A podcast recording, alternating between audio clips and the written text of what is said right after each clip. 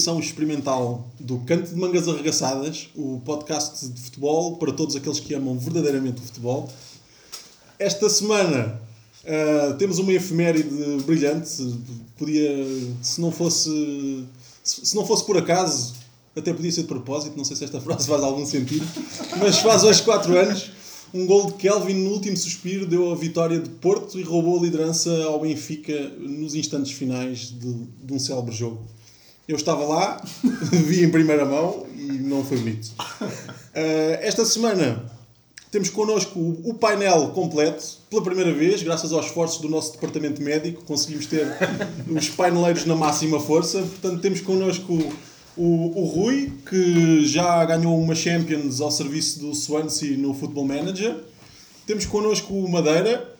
Ah, espera, Rui, fala, diz o teu olá. Olá. Para as pessoas te reconhecerem. Olá, tudo olá, bem? Olá, estás bom? Está tudo bem. Temos connosco o Madeira, que fica com ataques de urticária sempre que há pessoas que não sabem o conceito de uh, controle da profundidade. Olá a todos os bisturis táticos deste país. Temos connosco o Diogo, que já teve a oportunidade de aplicar todo o seu conhecimento e sabedoria tática ao serviço de uma equipa de Benjamins. Benjamins e não só. Benjamins também. Benjamins também. B. Benjamins B. B. Ok. É isto. E pela primeira vez temos connosco o Manuel, que faz parte do, do nosso painel e é uma pessoa que sempre acreditou que Enakariri daria jogador. É verdade. Tirando o facto de ele ter os olhos, o fundo dos olhos amarelo em vez de branco, era, era um jogador espetacular. Eu queria só tomar aqui uma, um tempinho, visto que é a primeira vez que eu participo, uh, para, para dizer aquilo que eu posso acrescentar ao, ao, ao resto do painel, pouco. que é pouco, pouco, nomeadamente pouco. Uma vez que não sou grande especialista, sou um apaixonado de futebol, não sou especialista, mas posso acrescentar intensidade à discussão. E é isso que eu venho trazer. Bamba!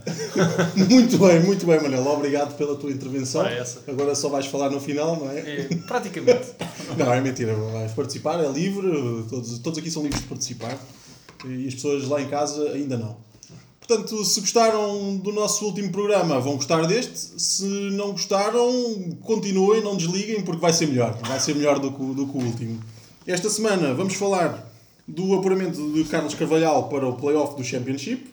Vamos falar da vitória de Paulo Fonseca na Liga Ucraniana à frente do Shakhtar Donetsk. E também vamos falar, eh, moderando a intensidade, sobre a introdução do vídeo-árbitro na Liga Portuguesa.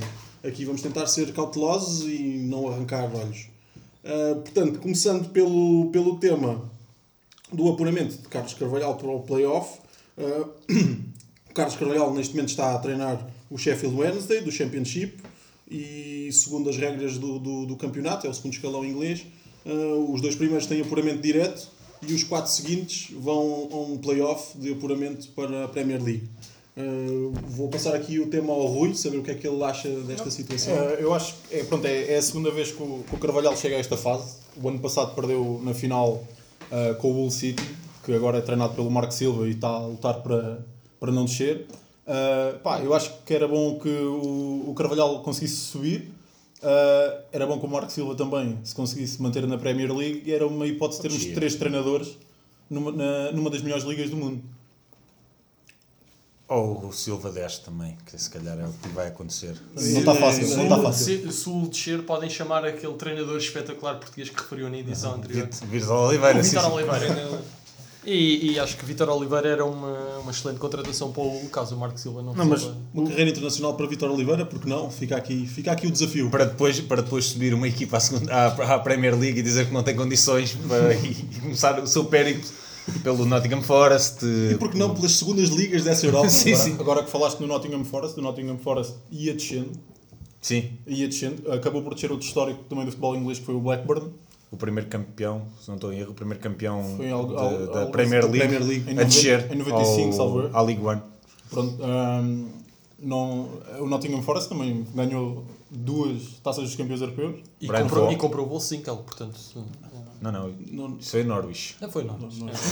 mas estávamos, não, mas, estávamos a falar de, de Carlos Carvalhal, não nos vamos dispersar. Não, a equipa do Sheffield Wednesday tem vários portugueses nos quadros, nem todos estão lá no plantel neste momento. Por exemplo, este fim de semana o Marco Matias regressou aos relevados depois de, de uma lesão uh, que o tirou durante algum tempo uh, e foi expulso. Portanto, foi uma, um regresso em grande. tem outros, outros portugueses no- nos quadros, como o, o Lucas João, que está emprestado, estava emprestado ao Blackburn. Um, tem outro jogador que é o Felipe Melo, que está no Passos Ferreira. E Mas, mas há algum jogador dos quadros do Sheffield Wednesday que joga no Sheffield Wednesday? há, tipo o Gary Hooper, aquele que. Não, português, Ah, português. português, português. Ah, português. Ah, só o José Semedo, acho eu. O Acho José Semedo, sim, um dos melhores amigos do Cristiano Ronaldo. Exatamente, também formado no Sporting. e Tem, Tem uma 32 história- anos, salvo eu. Tem uma história bem engraçada com o Ronaldo, que o Zé Semedo teve para ser dispensado do Sporting, porque não havia camas suficientes debaixo da, da antiga, da antiga nova central, da central que veio substituir o peão, da nova bancada, sim, que era a bancada nova. E então o Ronaldo disse, não faz mal, ele dorme comigo, para o Semedo, porque o Semedo ia ser dispensado, porque, era, vá, porque não havia camas. Não era que ele fosse muito bom depois, não é? O Ronaldo com o Semedo... Mas ainda hoje o Semedo passa grandes férias com o Cristiano Ronaldo naqueles barcos. É uma bonita história de amizade. Valeu Espero que, um dia, pena, valeu. espero que um dia, quando fizerem um filme com a história de Cristiano Ronaldo, esse, esse episódio do, do Já fizeram um filme e não Não, falaram não, mesmo. não, não fosse um documentário, um filme de ficção e que essa história possa aparecer retratada. Não, mas Que- eu esperava ver Denzel Washington no papel de José Semedo, mas, Espero- acho que sim, acho que sim. mas não sei. Com 16 anos. Sim, talvez. Mas eu, falando aqui um bocadinho mais sobre o Carvalhal, ele teve uma melhoria do ano passado para este. O ano passado o Sheffield apurou-se apenas em sexto, o último lugar que dava acesso ao playoff. Mesmo assim conseguiu ir a Wembley à tal final com o Hull e perdeu apenas por um zero. Este ano apurou-se em quarto, quarto classificado, fez mais pontos. O ano passado fez 74, este ano fez 81. Houve melhoria. Eles são apontados como um dos grandes favoritos, ali a par do, do Reading, como um dos grandes favoritos a estar em, a estar em, em Wembley e passar a e juntarem-se ao, ao Newcastle e ao Brighton na, na próxima edição da Premier League. O o Carvalhal tem sido muito acarinhado pelo- pelos adeptos, não é? Eles tem um cântico, têm- tem um têm cântico. cânticos dedicados ao, ao Carvalhal e é engraçado, é curioso que um treinador que não, não teve um sucesso por aí além eh, na, na Liga Portuguesa está, está a encontrar uh, se calhar o carinho que não teve em Inglaterra. Ele também em Portugal, eh, Ele, ele até a, experiência, um- a experiência má dele, digamos assim, é o, é o Sporting, em que ele entra pela porta do cavalo, num, num vídeo no site do Sporting às 3 da manhã. Eh, e ele, ele- o, gran, o grande problema dele no Sporting, por exemplo, que eu lembro-me foi, ele teve ali uma série de 5, 6 jogos que não ganhou e que levou uma goleada para a taça no Dragão de 5-2 e levou 4 em Alvalade, num jogo em que o João Pereira é logo expulso ao início. Taça da Liga. Taça da Liga, exatamente. Taça da Liga com o Benfica. Quando, quando o Cardoso marcou aquela bola, já o Rui Patrício estava no, no- na, na hidromassagem. mas, mas é o grande azar, porque ele, ele- eu lembro-me que ele pega, no, pega na equipa, não, não, até nem fez maus jogos, e ele tinha, eu lembro que passou algumas eliminatórias da UEFA, tem aquela com o, ele andava a jogar com o Carlos Chaleira titular, portanto, ao lado do Lietzen. E ganhámos ao, ao, ao Pescadores da, da Costa da Caparica. Sim, sim. E não sei se não foi a estreia dele, eu penso que foi. A estreia dele foi com o Benfica, 0-0 contra o Benfica do Jesus. Mas é normal, não é? O bebê proveta não valha. CS9. CS9, exatamente, que ainda deu algumas vitórias, deu pouco dinheiro. E o Carvalhal para- tem hipóteses eh, reais de, de- de chegar à Premier League? Tem, ele já o ano passado teve, teve muito próximo. Este ano, mais uma vez, está lá. Ele, em Inglaterra, acaba por ser um bocadinho. Lá está, é a tal coisa dos, dos treinadores continentais que tem um, um bocadinho revolucionado a Premier League. Ele leva à organização que muitos dos treinadores portugueses já, cá- já, já apresentam cá em outros campeonatos, como o Jardim, o Paulo Fonseca, que já vamos falar. Mas, mas atenção que o Carlos Carvalhal pá, é um dos gajos que na primeira fase da, revolução do futebol português eh, pá, do- dos últimos 20 anos introduziu um conceitos muito importantes como da periodização tática. Eh, pá, é- é- pode, pode escapar um pouco a- às pessoas e, e atenção quando, por exemplo, quando o gajo começou Sim, com, a par- com- quando o gajo começou no, no Leixões, No Leixões, Leixões. o Leixões à final da taça com o Pá, Sporting. e- ah, é verdade. que clássicos. Ah, pá, o, gajo, o gajo já tinha ah, um conhecimento muito mais avançado, ah, pá, que depois transformou e muito mais à, à baila com, com o Mourinho. Pá, mas os gajos são mais ou menos da, da mesma escola, é? De- Eu até acho que ele teve aulas com, com o professor Manuel Sérgio no, no- enfim, não interessa. Mas eles vêm, vêm mais ou menos da, da, da mesma escola.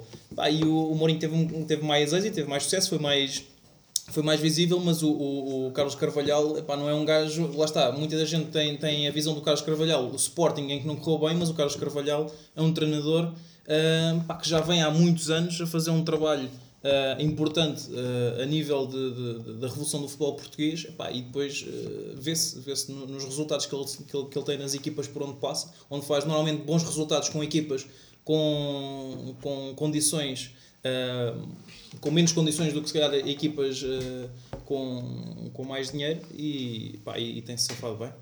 Outro treinador eh, que não digo que revolucionou, mas, mas que também faz parte da vaga dos novos treinadores portugueses é o Paulo Fonseca, que há poucos dias sagrou-se campeão eh, do, do- da Liga Ucraniana ao comando do Shakhtar Donetsk. Tem, tem uma particularidade, foi que é um clube teve de abandonar eh, a casa e o estádio onde joga eh, devido à, à guerra do Donbass. E eles neste momento estão a jogar no estádio do Metalist eh, de Kharkiv, em Kharkiv, que é uma cidade a algumas centenas de quilómetros de casa, e mesmo assim conseguiram ser campeões, têm, têm perdido alguns jogadores nos últimos anos, alguns dos jogadores mais ilustres, mas mesmo assim o Paulo Fonseca conseguiu um, um bom resultado.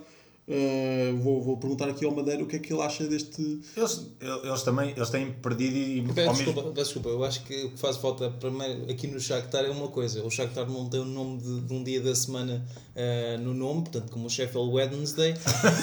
e isso aí faz logo toda a diferença. Para mim, o Carlos Carvalhal está a ganhar neste momento, só em estilo, em estilo. Mas pronto, pô, desculpa. Não, voltando aqui ao Shakhtar, eles, eles têm perdido alguns jogadores, William, Douglas Costa, Alex Teixeira, mas ao mesmo tempo eles têm continuado a, a- a renovar aquela, quase aquela escola de samba Yeah. que eles têm lá, por exemplo, o Metalist que nós estávamos a falar, o tal clube que até deixou de existir, que jogou com o Sporting e o Benfica nas, nas competições europeias. Tinha o Tyson, o Tyson está no Shakhtar agora, que até há uns tempos houve aquela rábula com, o- do Tyson poder vir para o Porto. Está lá outro também, E é o Bernardo, O também, Bernardo, também sim, esteve sim. quase a vir para o Porto, mais um. quase durante meses, segundo durante meses, sim, sim. Um, e, mas eles, eles, no fundo, aquilo, o campeonato do- da Liga Ucraniana funciona um bocadinho, para quem conhece como é o campeonato de handball português nesta altura, funciona com um formato de hum, uma fase regular e a seguir tem uma liguilha de campeão e outra liguilha de, de descida. O Paulo Fonseca, eu não, não, o- não há depois nenhuma, nenhuma quebra de pontos como há no campeonato de handball. Ele acabou a liga com a liguilha já no total com 14 pontos de avanço. Não foi uma vitória por pouco coxinho, como está muito em voga cá em Portugal. Como é que é? Mas é é? pouco coxinho, pouco coxinho. mas foi uma vitória com 14 pontos de avanço. O Shakhtar Sobre o Dinamo de sobre o Kiev. Dinamo Kiev, que era bicampeão. Isto parece que o Shakhtar tem ganho todos os anos, mas não, nos últimos dois tinha perdido para o, para o Dinamo Kiev com o Miguel Veloso. O Miguel. E o Antunes. Miguel. E o Antunes, sim, sim. O Miguel. Mas o Miguel, Miguel, Miguel. porque o Miguel se chama Miguel. Vá, não vamos puxar conflitos familiares. sim. Mas ele, basicamente, no fundo, foi um bocadinho a confirmação do, do bom trabalho que ele já tinha feito ano passado no Braga, com um quarto lugar, o, a conquista da taça.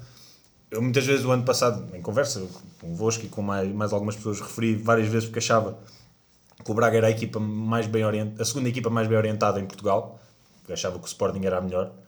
Depois faltava-lhe, era, era a qualidade individual para outras coisas. Mas mas, mas no fundo é a confirmação do, do bom trabalho dele. Ele fez uma, boa, uma grande primeira época no Passos de Ferreira, teve aquele salto para o Porto que ele próprio considera que foi cedo demais, e foi, mas mesmo assim, muito condicionado também pelos jogadores que tinha.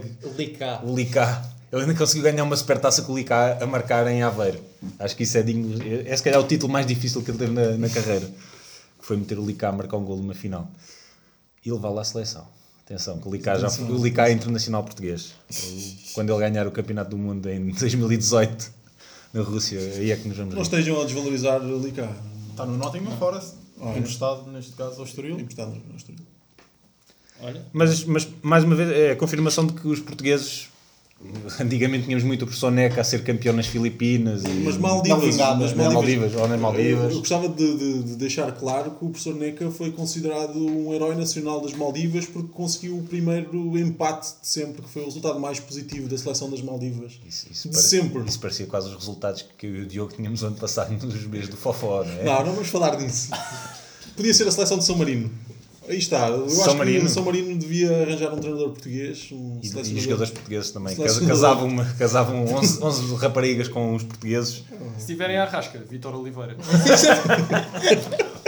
Pelo menos já garante aquele empate com o Liechtenstein. É? o grande rival de San O Marino. grande, grande rival. Andorra, Liechtenstein, essa, essa liga. Uh, mas então, Paulo Fonseca, Carlos Carvalhal, temos mais treinadores, temos Leonardo Jardim que. Está, está em vias de ser campeão de França. Mais uma... Lá está, confirma um bocadinho aquela história que se diz que os treinadores nem são completamente maus num ano, nem estupidamente bons no outro. Ou como o António Oliveira popularizou, passar de bestial a besta, Besta, e exatamente. besta a bestial. Porque o ano passado, ele o ano passado teve um campeonato um bocadinho abaixo. Ele entrou numas circunstâncias especiais, o Jardim, que lembra-se que ele entrou, que era, ia ser o grande investimento e depois venderam-lhe toda a gente. Venderam-lhe o Falcão, venderam-lhe este mundo e o outro. Emprestaram. O Falcão neste caso, sim. Emprestaram o Falcão na altura ao, ao venderam o Chelsea Rames. e venderam o Rames. Ele ia ter uma super equipa, cheio de dinheiro e depois começaram, começou a haver aquela bronca com, com as, a, a parte fiscal, que eles pagavam menos por estar na Mónaco, etc.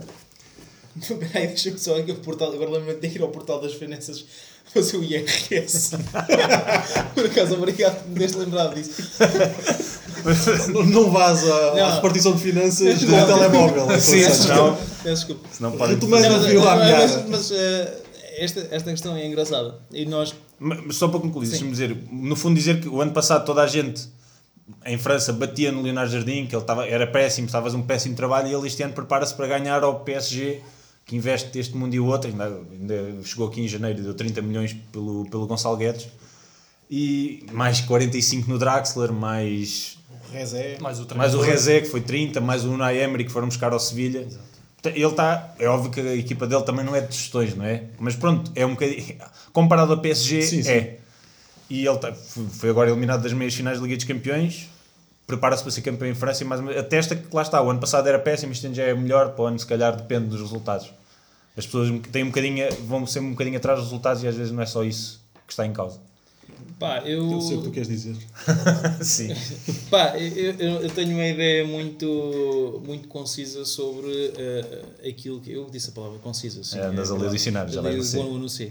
Eh, sobre o, o treinador de, de futebol em Portugal. Pá, que nós temos uma escola eh, de futebol pá, que traz, que traz muitos treinadores e, e é engraçado nós hoje estamos a discutir dois treinadores em duas ligas completamente diferentes. Pá, liga, eu acho que a liga ucraniana e a segunda liga inglesa são duas ligas que não têm nada uma a ver com a outra. Ah, pá, tu tens eh, treinador e a liga, a liga francesa, né?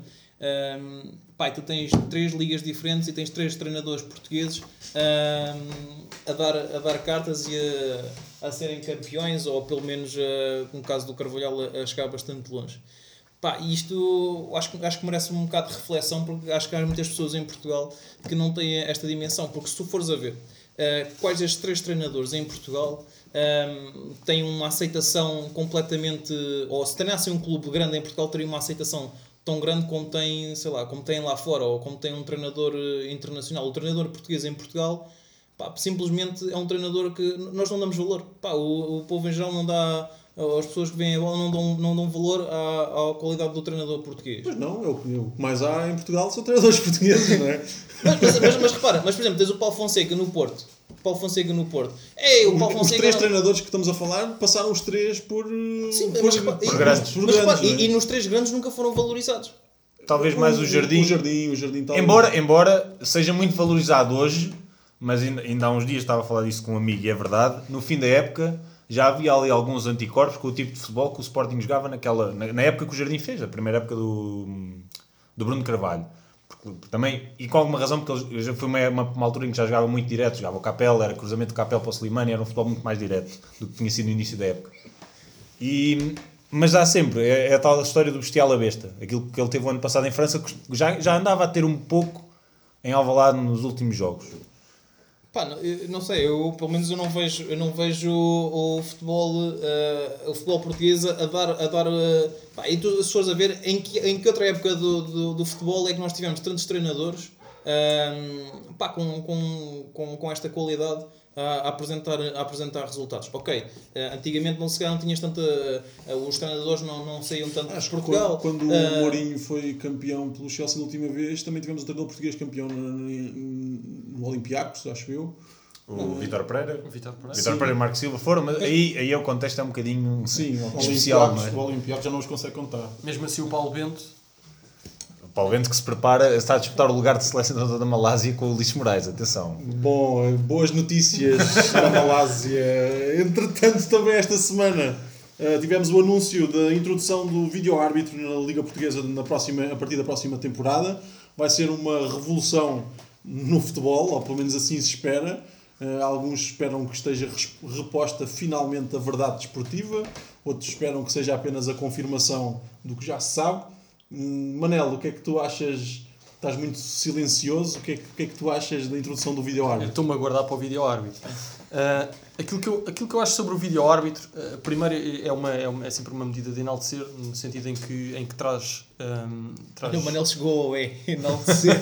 então, isto, eu e tu estamos quase Manel Machadez aqui Exato, hoje. Uh, é, é, é, novamente enaltecer uma, uma medida que traz, que traz algum, alguma hipótese para, para, para a verdade do futebol, mas eu acho que foi introduzida no momento errado Uh, e no contexto errado, porque a forma como foi anunciada parece que vai ser a, a, a salvação e a, e a forma que vão arranjar de acalmar aquilo que se chama neste momento o clima de guerra do futebol português.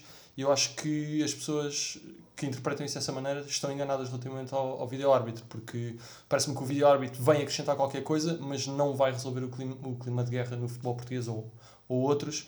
Uh, porque a única coisa que me parece que vai mudar é aquilo que vai ser questionado. E em vez de se questionar o árbitro, vai-se começar a questionar se, por exemplo, uh, os árbitros que estavam a assistir na televisão se deviam ou não ter visto uh, determinado lance. E em última análise, a decisão é sempre do árbitro. Portanto, muito bem, aqui temos uma intervenção. Está tá tudo dentro, tá obrigado e boa noite. Até à próxima.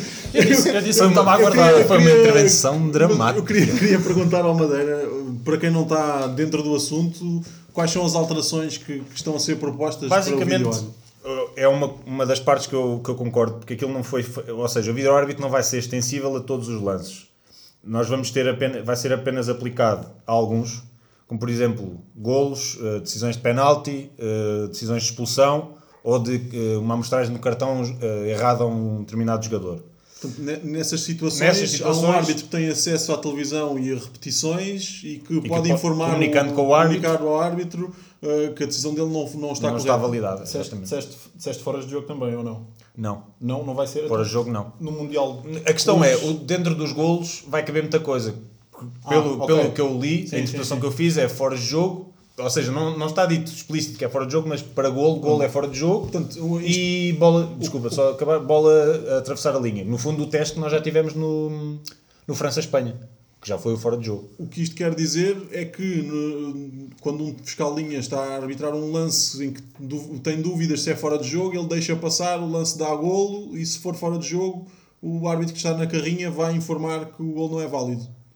É isso? É assim, se eles. Se, isto, isso, isso, levanta uma questão que é se eles seguissem a, re, a regra ou a boa prática, que, aquela recomendação que nós sempre ouvimos falar na, em, caso de dúvida, dizer, em caso de dúvida, deixa seguir o ataque, beneficia o ataque. Eu acho que provavelmente eles, eles, nesse sentido, vão se achar mais protegidos para seguir essa, essa indicação.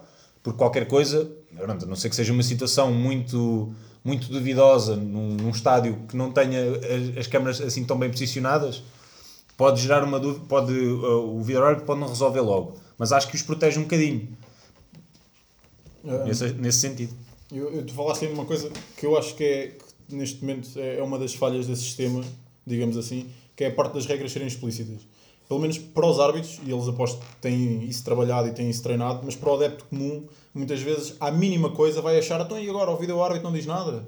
E, e as pessoas não têm ainda noção de que em, em classes é que isso, pode, é que isso pode, pode, pode ser aplicado. As pessoas já não têm noção de muita coisa. Portanto, é só mais uma para lhes passar ao lado. Também, mas eu acho que os primeiros tempos vão ser um bocado complicados. Não, vão, vão sempre. Vai, vai sempre ter alguma complicação porque as pessoas, é, vai ser uma regra nova. É a paragem do jogo. Há pessoas que se queixam que vai parar o jogo. Um, por exemplo, eu agora falando de outro desporto que já aplica uma coisa semelhante há, há muitos anos, na NBA eh, eles têm regras também muito específicas sobre um, quando é que podem utilizar eh, o auxílio das imagens. Uh, só que pronto, é um desporto com uma dinâmica diferente. Por exemplo, um jogador pode lançar um triplo, eles deixam seguir o jogo e só depois vão confirmar se era mesmo triplo ou se o jogador pisou a linha. Uh, Aí é que sempre que o árbitro tem, os árbitros têm dúvidas, recorrem às imagens, eles próprios. Eu também não sei bem as regras a 100% de, desse sistema, mas por exemplo, há outras, há outras situações onde eles só, não necessariamente esta de pisar, por exemplo, uma linha, onde eles só podem uh, ver nos últimos X minutos de, de cada período, digamos assim. No futebol, uh, pronto, estas dúvidas todas que as pessoas ainda têm, eu tenho também. Eu acho que eh, em, em termos gerais, a medida é positiva. Tudo o que seja para melhorar e para facilitar a vida aos árbitros é, é bom. Não sei se será para melhorar. é? Em princípio é para modificar, mas nós também tivemos regras que foram aplicadas e, e testadas e depois foram revertidas, como o gol de ouro e o gol de prata, que tiveram em vigor durante uns calhar- anos e depois foram revertidos. Ninguém nos garante que o vídeo-árbitro veio para ficar. Eu se calhar sou, sou aqui uma voz um bocado dissonante em relação. Cheguei ao D. C, D, agora dissonante. Eh, Cheguei a, a- Tenho aqui uma, pá, uma posição um bocado dissonante eh, em relação ao vídeo árbitro. Por uma razão muito simples. Pá, o, o jogo, é? O jogo é, é jogado por, por pessoas. Pá, e, e também é arbitrado por, por pessoas. Não é? Eh, eu, não tô, eu não sou contra as novas tecnologias no futebol. Eu acho é que devemos ter cuidado quando, quando pensamos no que elas vão trazer ao jogo. Vamos reparar numa coisa. Pá, eh, um, a começar, o, o jogador, não é? O jogador que, joga, que joga o jogo, não é? Faz eh, 300 passes, falha 150. O treinador devia ter metido A, meteu B. Eh, falhou. Falha o, falha, falha o, o presidente, falha. Não, dizer, tudo o que está à volta do futebol falha. Ok? A única coisa que não pode falhar é a arbitragem. Ok, tem um papel di- di- diferente, tem que, ser, tem que ser neutral em relação às duas equipas. Mas a partir do momento em que tu, em que tu metes um, um vídeo árbitro, ok? Ahm, isto só, só indica que tu queres um jogo ausente de erros. Pá, um jogo ausente de erros é um jogo sem emoção. Eu não estou a dizer, eu não estou a dizer que. ah, Isso não concordo, Diogo. não concordas? Que um jogo isento de erros é um jogo sem emoção. Não, um jogo em princípio deve ser isento de erros Não, e pode ter emoção na não, mesma. então repara- a então falar- repara nisto, Estás a repara falar nisto. de arbitragem. Eu estou a dizer, a erros em geral. Ah, em ok, ok. O, o jogo é suposto ter erros. Claro, Ok, da parte do- epá, da parte dos é- jogadores. se tu fores isto, fores isto numa análise, eh, ou seja, a maior parte das pessoas olha isto na perspectiva de epá, e se a minha equipa for prejudicada? Pá, mas tu vires o futebol no cômputo geral, ok? O futebol em si, pá, é normal que o futebol em si tenha, tenha, tenha erros, tenha, tenha, tenha falácias, tenha o que quer que seja. Pá, isso, Eu isso acho- na, minha, na, minha, na minha perspectiva, porque senão tu podes chegar a um, um ponto, ok? Ah, em que tu tens um jogo ausente, isento de erros, ok? E tu olhas para o jogo e dizes assim, pá, este jogo já não me interessa. Mas este jogo não me interessa, não, é tem, não não, é, não é emocionante, não é interessante. Eu Mas não estou a dizer que eu não acho que estamos a a falar em, em domínios diferentes.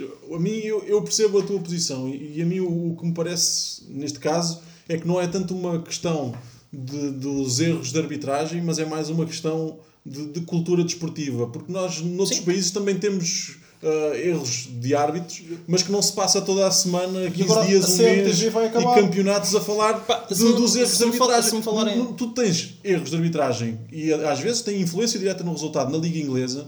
Pá, e o- alguns, alguns treinadores eh, pronto, lamentam os erros, mas não, não, passam, Mas- não passam semanas a falar daquilo, até porque depois levam sanções pesadas. Aqui o que tem de haver é as pessoas têm de encarar que a arbitragem é uma atividade que tem uma margem de erro. Há uma margem de erro que tem de ser E o admissível. árbitro apenas vai servir para diminuir essa margem de Diminui erro. não a margem de erro, exatamente. Que é, uma coisa, é uma coisa que eu li esta semana num artigo do, do José Taira, jogador de futebol, e ele falava numa coisa, em- uma coisa, hum, uma coisa curiosa, que é o próprio árbitro também não se vai poder. Não, óbvio que o vídeo árbitro vai ajudar, mas não o vai poder substituir. Em última análise, é aquilo que estávamos a dizer há pouco, a decisão é dele. Ele não se pode deixar, no fundo, ficar à sombra da bananeira à espera que o vídeo árbitro diga ou decida por ele.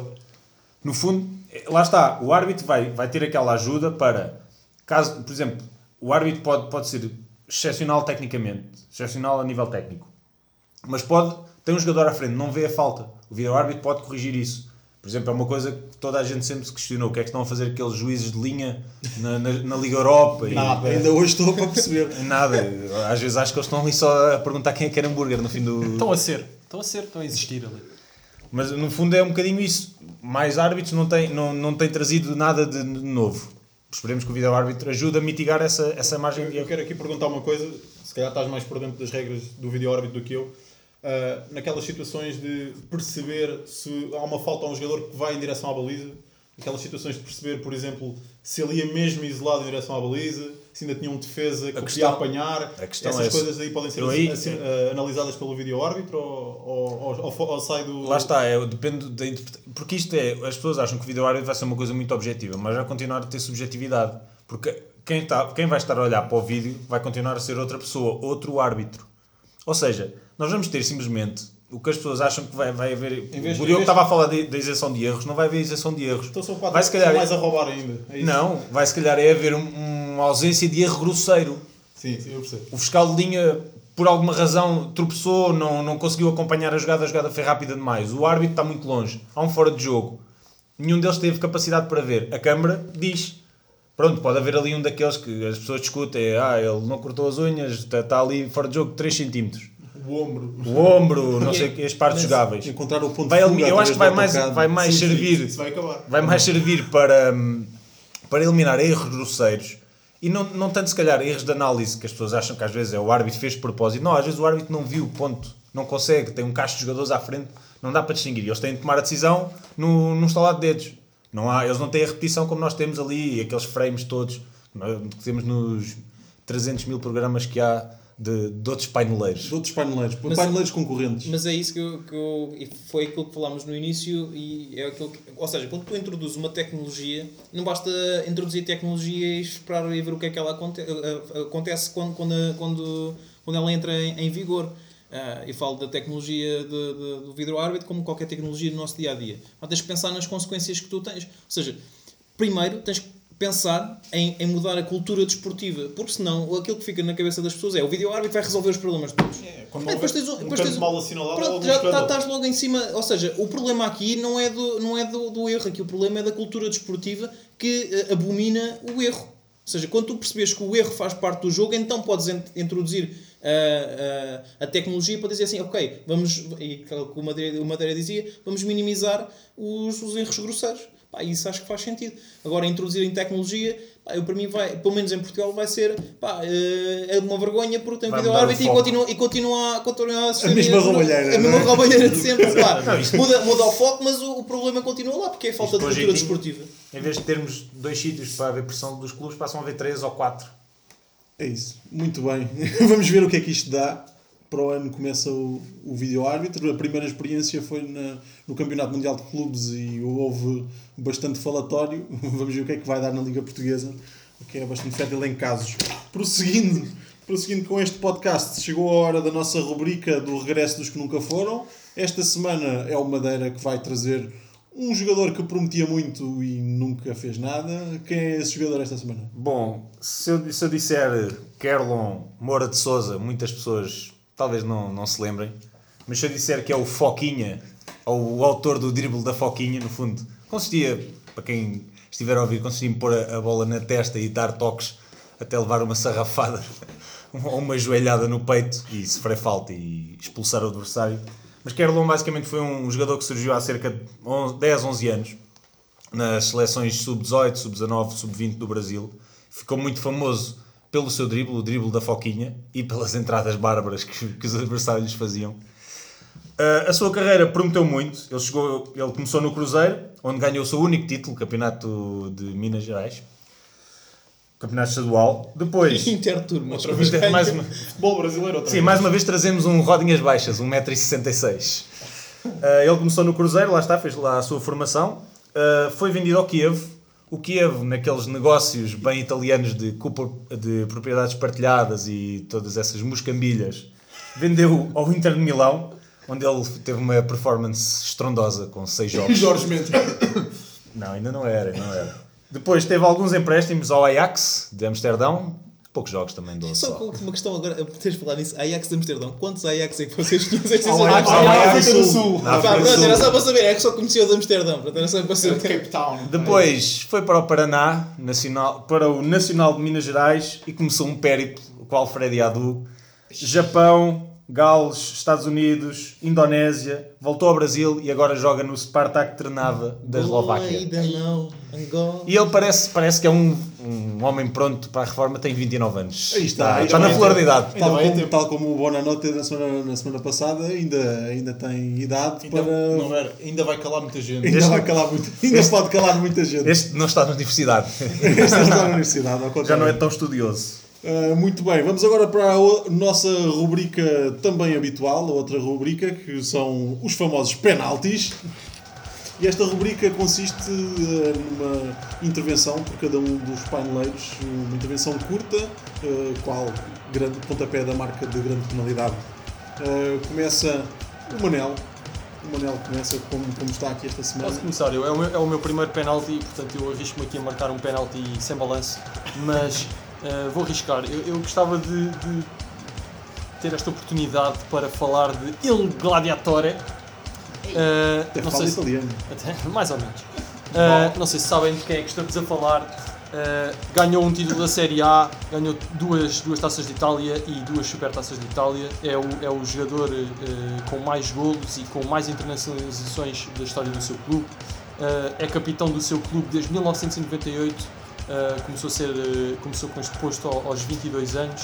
Uh, outra estatística curiosa é o, é o jogador que marcou a mais equipas diferentes na Série A, marcou a 38 equipas diferentes. É o jogador ativo com mais gols marcados da Série A, com 250, enfim. Ganhou um campeonato do mundo, foi finalista de, de, um, de um europeu e em ambos os casos esteve no, no 11 ideal de- das competições. Eu estou a falar de Francesco Totti. Deixa-me Ah. só interromper-te e é o único jogador que esteve presente em todas as edições do FIFA até hoje. Olha, Podes continuar. Boa trivia esta. E, e eu gostava de fechar aqui o meu penalti e, e mandar ao ângulo, recuperando um, um- um senhor que- de quem vocês falaram a semana passada, eh, de uma forma um pouco rude, que é o senhor Tony Adams. Eh, e eu vou, eu vou dedicar ao Totti uma, uma quote do, do, Tony, do Tony Adams, que eu acho que se aplica perfeitamente. vais falar em estrangeiro? Vou falar em estrangeiro. Eh, que é eh, Play for the name on the front of the shirt and they will remember the name on the back. Eish, muito bem, muito bem.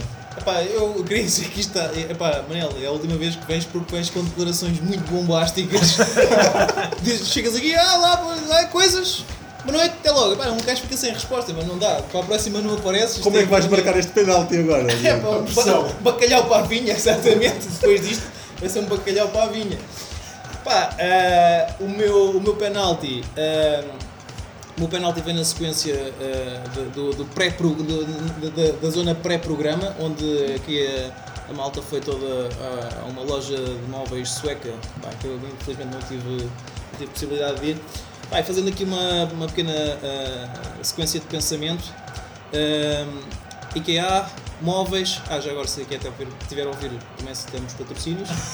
IKEA, móveis, eh, madeira, pinheiro, pinheiro, pinheiro base Dost. Uh, base Dost está na, na corrida para, para a bota de ouro europeia.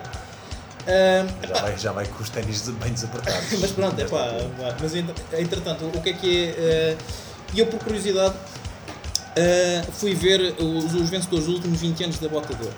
Eh, isto para quê? Para desmistificar aqui uma, uma, uma questão que é eh, a maior parte das pessoas diz "Pá, o que a gente precisa na nossa equipa é de um pinheiro lá à frente para marcar muitos golos. Portanto, nos últimos 20 anos tivemos estes grandalhões como vencedores da Bota de Ouro. O Messi três vezes, portanto esse, essa bizarra, não é? O, o Larson também conhecido por ser um gajo caparroso, hum, Curiosamente, sueco. sueco, sueco, também lá está deve ter Continuamos na temática. de Suécia. Ah, o Kevin Phillips, que ninguém sabe quem é, mas eu fui ver no 0 a Do 0. Sunderland. Pois, exato. Não sabia, fazia ideia. Bem, depois temos aqueles homens da área, que também é um gajo, um gajo de área grande, como o Henri, aquele gajo da área, sempre na área, nunca saí da área. Ou Forlan, ah, ou o Ronald foi campeão quatro, eh, também ganhou o botador quatro vezes, é um gajo sempre muito, muito da área, não sabe jogar com os pés. À exceção temos o Jardel e o Luca Toni, ah, que foram uh, vencedores da botador. Um, pá, a minha conclusão disto é que pá, nos últimos 20 anos tivemos três gajos que foram, pá, pode-se apelidar de pinheiros a ganhar a bota de ouro. O que eu tenho a dizer às pessoas que acham que é preciso um pinheiro para marcar, para ter o melhor marcador da, da liga, mim era nascer-lhe um pinheiro no rabo. Ah, é só isto. O grande penalti. Isto vai ter de. Vai precisar de editar isto ou não? Não, não. Não, pode ir assim? Segue. Ok. Ah, então é Um assim. rabo não é, acho que não é. ah, queria perguntar também aqui aos presentes qual é que acham que vai ser o grande acontecimento deste, deste próximo fim de semana. Que aí se avizinha. Ok. Eu vou me exilar. Eu vou, eu vou estar a ver Mad Men. Pronto. Festival da Ah, Eurovisão, visita do Papa. O... Pronto, é exatamente, era na visita do Papa que eu, que eu ia pegar. É um artigo que saiu no público esta semana, ah, no dia 6 de maio, assinado pelo Tiago Pimentel, que fala do Carlos Roa. Quem é o Carlos Roa? Vocês não se lembram? Nem eu me lembrava. Era guarda-redes da Argentina no Mundial de 98. E onde é que está a ligação à visita do Papa? Ah, Carlos Roa, em 98, 99, havia uma proposta supostamente milionária do Manchester United. Acho que era nesta altura que o Schmeichel estava a sair da, da equipa. É, já não faltavam muitos anos para aí. Um, e ele decidiu abandonar o futebol para se dedicar a, a- como pastor à Igreja Adventista do Sétimo Dia, uh, que acreditava no fim do mundo. Uh. Ele acreditava, ele acreditava, ele agora já não acredita, que ele já, já, já se deixou disso. Os adventistas. Jogava, continuam. jogava com o 13, que dizia que um era Deus, a criação, e o 3 porque Cristo ressus- ressuscitou ao terceiro dia. Uh, é um artigo que eu acho curioso, uh, tendo em conta que, que vem cá o Papa neste fim de semana. Uh, aconselho toda a gente a ler. E aí, pronto, é a minha curiosidade esta semana. Curioso como não tivemos aqui nenhuma piada do Papa ir à Catedral, como eu já ouvi 37 no meu. 36 vezes. Agora é o teu penalti. É o teu penalti. Também é engraçado que o Vitória já treinou o Fátima. Olha, Olha, está tudo ligado. Está tudo ligado, está tudo ligado. Só falta ligarem à Eurovisão, não sei como. O Salvador. Ah, o Salvador. Não interessa. Exato. Bom, eu esta semana vou tentar ser menos profético do que fui a semana passada. A semana passada correu-me um bocado mal aquele penalti, portanto este ano vou-me deslocar para o estrangeiro. Foi pior. Vou tentar não ser o Zandinga. Falei do Belenense e depois vi, ao vivo a vitória do Belenenses, o fim da streak. Esta semana vou falar de um, de um documentário que eu vi, vi há algumas semanas no, no- que está no Netflix. Se também, se nos quiserem patrocinar, também são muito bem-vindos. Basicamente é um documentário sobre o Boca Juniors. E podia ser um documentário normal sobre um clube. Pronto, o Boca Juniors é um clube especial. Mas o documentário chamou-me muita atenção, para já porque gosto do, do clube e gosto da história do clube, mas pela forma como é contado. O, todo o documentário é contado em, em função de, de um, de um adepto, o adepto que eles, que eles chamam o Funes. Funes porquê? Vem de um livro de Jorge, De Jorge Luís Borges. Jorge Luís Borges, exatamente, Funes o Memorioso, que era uma pessoa que tinha hipermnésia, ou seja, lembra-se de tudo. E este Funes lembra-se de tudo. Quando, quando vocês acham que sabem quem foi, em que dia que o Sherbakov marcou a Beira-Mar em 92-93, ele sabe, ele, ele sabe melhor, mais Ele- sobre o Boca Juniors. Ele e o Rui Miguel Tovar também sabem. Sim, sim, é provável. Eu gostava, era um bom confronto, o Funes com o Rui Miguel Tobar. E então, basicamente, toda a história do clube é contada através com recortes do, desse tal de Funes em roupão, um roupão na sua casa e a viver os golos como se, tivesse, como se o estivesse a viver. Golos na, na Libertadores, a história de Riquelme, a- do Riquelme, a entrada de Maradona no Boca, de, o jogo do um regresso do Palermo depois de seis meses de lesão contra o River e faz um bis. É um, é um documentário que eu aconselho. Eu, eu, a meio do documentário já, já estava a ver bilhetes para ir ver o Boca, o River. No, no documentário explicam as varandas ou. É Não, por acaso não. Eles falam, eles falam, não, eles apenas eles falam muito do, da 12, que é aquela bancada hum, sul que eles têm, aquela hum, bancada sul, que no fundo é onde tem. Todos eles são um bocado intensos. Aqui, se, se é preciso intensidade, basta ir lá e começar a abanar os braços. Eu acho Que que uma pessoa gasta ali, gasta ali umas calorias boas. Quem estiver a, a pensar em fazer exercício para o verão vai ver uns, uns jogos do Boca. Mas eles falam muito da 12, do simbolismo que tem a 12 e jogarem para a 12 e que é a força que a 12 lhes dá. E todos os ex-jogadores que, são, que vão falando no documentário falam disso. Mas por acaso das varandas não. deve, deve ter sido um clube fundado por mulheres adias para limpar as varandas, não sei. É possível. Ok. Fazemos um minuto de silêncio por essa tua piada ou podemos seguir? Ah, não, podemos seguir. Ok, então vamos seguir, vamos seguir para acabar. Espero que tenham gostado de mais esta edição. Se não gostaram, se não gostarem, bem, continuem porque para a próxima vai ser ainda melhor. Eh, bem, até à próxima. Como diria, f- tocando aqui na parte dos pinheiros, como diria Paulo Sérgio, sempre na brecha, sempre, sempre, sempre ele, à procura. Ele que pediu um pinheiro, Pinheiro. de Natal, é verdade. É verdade, sempre na brecha, sempre à procura. terminamos com esta nota porque nos vai deixar a refletir. Fiquem bem e continuem a amar verdadeiramente o futebol. Si yo fuera Maradona, viviría como él. Si yo fuera Maradona, frente a cualquier portero.